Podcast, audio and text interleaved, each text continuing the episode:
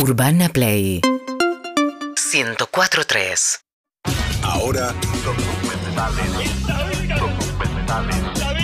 Documen Juanes.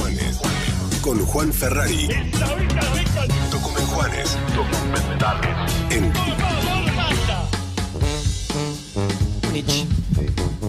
Muy buenas Sí, te tardes. escucho, Juan. sí, bueno, Soy está todo- bien, pero quiero saber si están listos para esta oídos. recomendación. Como no solo estoy listo, sino que las estoy esperando, porque después no me acuerdo cómo buscarlas en YouTube. Eh, gracias a Cami las vamos a subir a Twitter, a Instagram y van a tener para repasar esta columna en un ratito en YouTube nada más y para que escuchen estas tres recomendaciones que les traemos hoy. La primera tiene que ver con, eh, de alguna manera, División Palermo.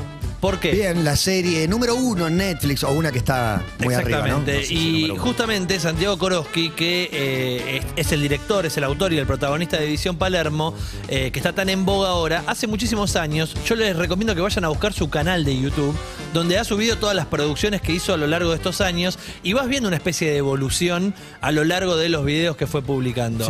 Uno de los primeros videos se llama Salir a escena y es un documental que hizo hace muchísimos años. Yo me acuerdo que Garabal, cuando recién estaba empezando con Famoso, Martín Garabal. un día me dijo, tengo un amigo que hizo un documental, te lo paso, tengo el chat de- del link, y era el link de este documental de Santi Koroski, que además para mí hay algo muy interesante en la manera de trabajar de Santiago, que es un tipo que le interesa mucho la investigación, es un tipo que le gusta meterse bueno. en distintos ámbitos para entender después sobre lo que va a escribir o lo que va a producir.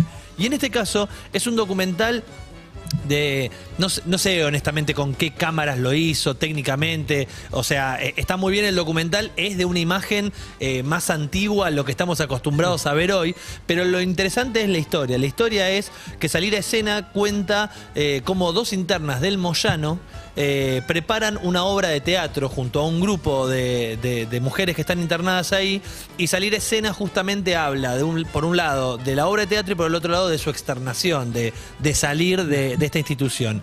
Una de ellas dos es una de las eh, actrices de División Palermo. Mirá Es vos. Betty, es la, la- ¿Cuál? la señora mayor que está en la recepción Ah, la excelente. Bor- Borrachi. que es, que, Excelente. que es una de esas internas de- del Moyano y, y que de alguna manera también te muestra, para el que esté muy fan de la serie, de dónde empieza toda esta historia cuando eh, Santiago Kroski, que además aparece un segundo eh, formando parte de un ejercicio de teatro dentro de- del hospital, eh, está ahí presente. Vale la pena, por si lo quieren buscar, lo traigo casi como noticia barra El recomendación. canal de YouTube de Santi Koroski, lo Y- pueden chequear para este ver docu. cómo llegó hasta este momentazo. Este docu que se llama Salir a escena dura 45 minutos y para el que esté muy puesto con División Palermo, no es que tiene que ver directamente con la serie, ni mucho menos, pero tiene a una de sus actrices y cuenta un poco la arqueología de los primeros laburos de Santiago Y Colón. quemar falopa lo hablaron cuando fue al- a la Sí, Copa Davis, ¿no? sí. Que a la Copa Davis, al lawn tennis, digo, que yo no, no pude Ese es un, un video, claro. que- viral viejo de él. Sí, lo que contó, Yo no me acordaba lo que que contó. Daniel Hendler, eh, actor también de la serie, es que lo primero que vio de, de Santiago fue ese video. Me le copa escri- Daniel Hendler. Y le escribió por Capo que privado para decirle que le había gustado mucho ese video. Y larga en boda Daniel Hendler. Eh, eh, impresionante. totales, dos Eh, actorazos. Sí, sí, sí, apoyado en dos actores de, de primerísima. Siempre recuerdo, y no fue hace tanto, allá Yoguri diciendo, yo laburé con Daniel Hendler. Sí, sí, sí, este es chabón bueno. lo eligen de jurado en los festivales. Es muy decía. bueno, muy bueno. Eh, esa es la primera recomendación, entonces salir a escena, la ven en YouTube en el canal de Santiago Koroski. La segunda tiene que ver con una posibilidad de alquiler en Flow. Esto es para el que tiene obviamente el servicio de Flow. No todo el mundo tiene este cable operador, pero en Flow hay una pestaña de alquileres. Es ridículo lo que sale de barato para mí alquilar una película ahí. Lo voy a decir, sale 68 pesos. Un por boleto, de un boleto de El bondi. Bondi 55. Sale 68 pesos por 48 horas. Y vos decís, bueno, pero yo además pago eh, el abono al cable. Sí, lógicamente. Pero hay películas, en algunos casos, no siempre, que son difíciles de conseguir en internet o no están en No otras están. plataformas. Y de repente te da la sorpresa de que acá está. El año pasado hemos mencionado alguna vez, pero yo no lo había visto a, eh, lo voy a- espero no pronunciarlo mal, ayúdeme, Moonage Daydream, le digo yo, la canción de. David Bowie. Moonage Daydream. Es Sí. el documental de Brett Morgan que se dio en el cine la- el año pasado, que hasta tuvo que sumar una- unas funciones porque la gente estaba muy manija con ver el documental y que ahora está para alquilar en, en Flow y me pareció una, una buena manera de traerlo acá a la columna. Es un documental. Lo voy a poner entre signos de preguntas. Para mí es una experiencia audiovisual de una narrativa eh, superlativa y de una cosa, viste, como un poco más arriba, como nos tiene acostumbrado Bowie desde lo visual y desde, lo, desde el Hace contenido. falta que te guste mucho Bowie, porque por ahí como artista eh, no te entra tanto, pero, pero conceptualmente lo que, lo que propone siempre es superador. La pregunta quizás si es un documental es porque no se van a encontrar con una estructura clásica o narrativa de este es un pibe que nació en Brixton y que creció y que se dedicó a esto y después llegó. Es No. como el de la Velvet, ponele. Exactamente, es como el de Todd Haynes de la Velvet, es como una especie, yo digo, de video instalación que podrías encontrar en un museo. Una obra en sí. Pero eh, está buenísimo ir a, ir a buscarlo. ¿Por qué? Porque si bien tiene eh, canciones enteras, de repente te encontrás como diciendo, estoy viendo como un show en vivo, ¿entendés? Con mucho material de backstage y de él en los escenarios a punto de salir a, a- a escena. Eh, lo que tiene también sobre esas imágenes es el off de Bowie de distintas entrevistas explicando su manera de entender el arte.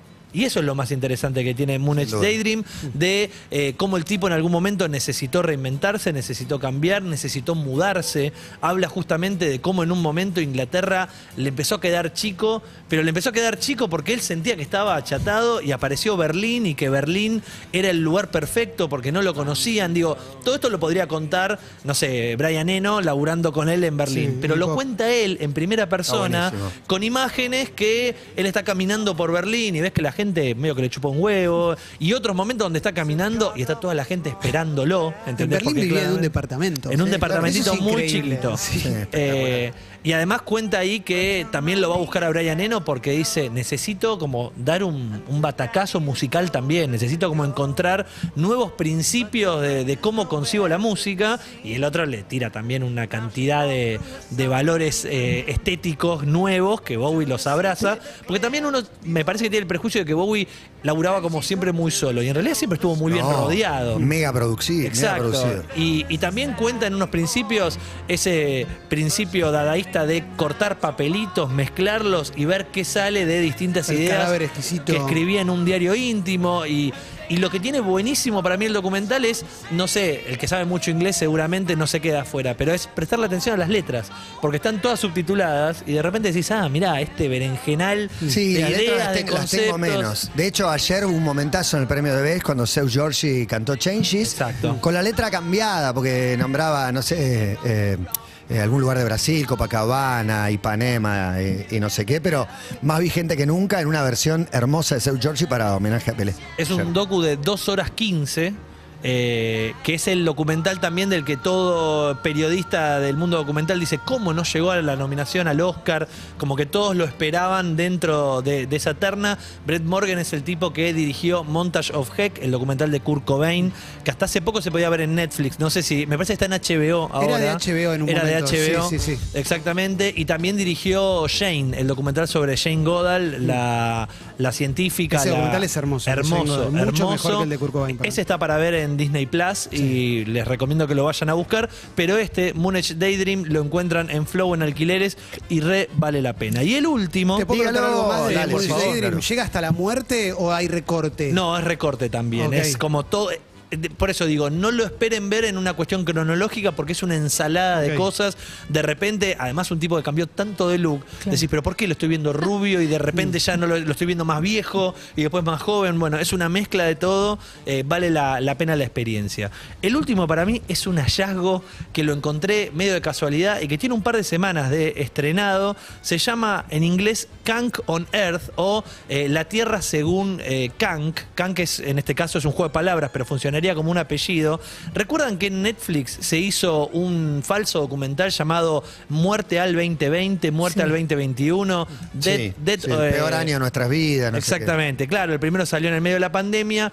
Ese falso documental tenía un montón de famosos haciendo cameos como si fuesen especialistas en un tema. Aparecía Hugh Grant, por ejemplo, haciendo de científico. Y aparecía esta chica que aparece en pantalla para los que nos estén viendo en YouTube, en Caseta o en Twitch, que es una actriz que en este caso interpreta a una periodista que... Es de, After- es de Afterlife.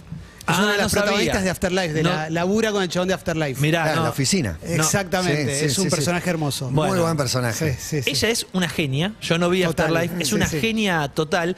Y en este caso lo que hace es un documental de seis partes, creo que son seis episodios, Muy buen Afterlife. de media hora, donde eh, cuenta la historia de la civilización y, y cómo fue evolucionando Me- la ya me tienta. civilización. Sí. Es una mina que no se tienta en ningún momento para hablar con una seriedad de unos chistes muy, pero muy ridículos. Está escrita por Charlie Brooker, que es el creador de Black Mirror, nada que ver con, con una Sí, son- comedia. son una referencia. Exactamente, pero en este caso, en, en Canc on Earth, aparecen un montón de chistes como, por ejemplo, que todos los acontecimientos que vas a ver de, de la civilización son antes y después del lanzamiento de Pop of the Jam, el tema de Technotronic. Bueno. Entonces todo está vinculado con eh, el lanzamiento de esta banda belga. Por otro lado, también dice que si- se pregunta si Jesús fue el primer famoso víctima de cancelación.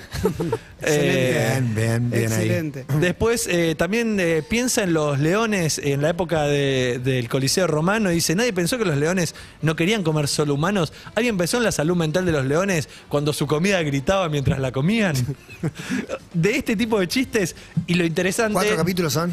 Creo que son seis episodios y todas las preguntas son a eh, especialistas y científicos de Harvard, de las mejores universidades, como una especie de hermanada con eh, Borat, con Sasha Baron Cohen, ¿viste? Claro, claro. Entrevistando gente, gente que obviamente se presta porque sabe que se trata de un falso documental, pero se van a reír mucho viendo la evolución que arranca, eh, de nada, muy desde el principio, pasa por la Edad Media. Yo llegué hasta ese momento, hasta el oscurantismo y después viene el Renacimiento, pero se va a ver Muy toda arriba. La historia y les puedo asegurar que es una maravilla producción de la BBC eh, junto a la productora de Charlie Broker, se llama Kank on Earth, falso documental, serie, falso documental, que recontra vale la pena ir para reírse. Bien, el canal de YouTube de Santi Koroski, la de Bowie En y Flow esta de nuevo, y repetimos. esta en Netflix se llama... En, Flow la de Bowie. Esa para Flow alquilar, exactamente. ¿No está en ningún otro lado? No, yo la busqué muchísimo, por eso también la... Estuvo en Por cine, ahí, ¿no? está por ahí. Claro, claro. Está por ahí. A mí me costó mucho como conseguirla en, en estas plataformas un poco más... Sí, eh, ahí está legalmente y ahí a paralelas. 68 pesos. Claro. Sí, sí, sí, obviamente que si la consiguen en otro lado también vayan a si verla porque... Si la conseguís en fmovies.to la Eh, mira, podemos ahí, tranquilamente. Ahí tenés un lugar también,